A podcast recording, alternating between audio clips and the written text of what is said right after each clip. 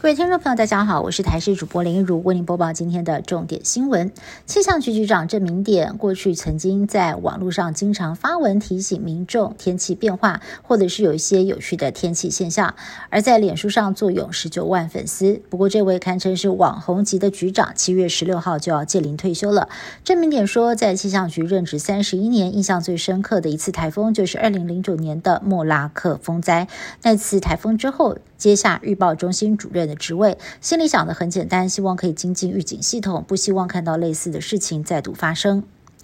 天气热，卫福部统计热伤害就诊人次比起往年来的高，但是台大医院急诊医学部的教授李建章表示，今年热衰竭的患者人数比中暑的人高，推测与今年天气偏干热有关。医生提醒，一旦头晕、体温超过三十七度，而且持续排汗，就要立刻降温，以免变成中暑，恐怕会增加死亡的风险。另外，天气热，新冠肺炎疫情仍然没有降温，医生推测可能是跟人流群聚。以及疫苗保护力失效有关。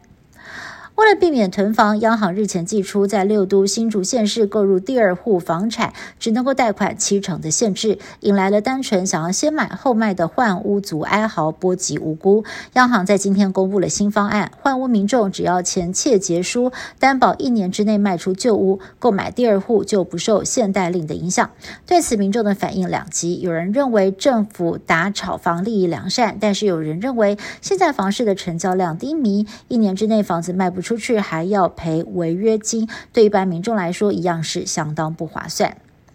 清晨地牛翻身，在今天清晨六点十一分发生了规模五点二的地震，这样在花莲县秀林乡，深度只有十五点三公里，属于极浅层地震。包括了花莲、南投、台中等地区的民众都很有感。气象局地震测报中心分析，这起地震发生的原因是菲律宾海板块隐没到了欧亚大陆板块碰撞所引起的，跟昨天蓝屿地震震央距离较远，研判没有直接的关系。不过专家也提到了，一九二零年。花莲外海曾经发生了规模八点零的强震，代表当地存在发生八点零强震的地质条件。只是下次到底会何时发生，目前还没有办法预测。美国东部纽约豪雨成灾，泥水淹没街道，房屋泡水毁损。住宅区变成了一片汪洋。目前洪灾造成了一人死亡，还有人被洪水冲走，下落不明。纽约州在六小时之内出现了近两百毫米的降雨量，是千年一遇的水灾。州长宣布多地进入紧急状态，警告民众不要外出。气象专家预测未来几天还会出现更大的风暴，民众要做好防灾准备。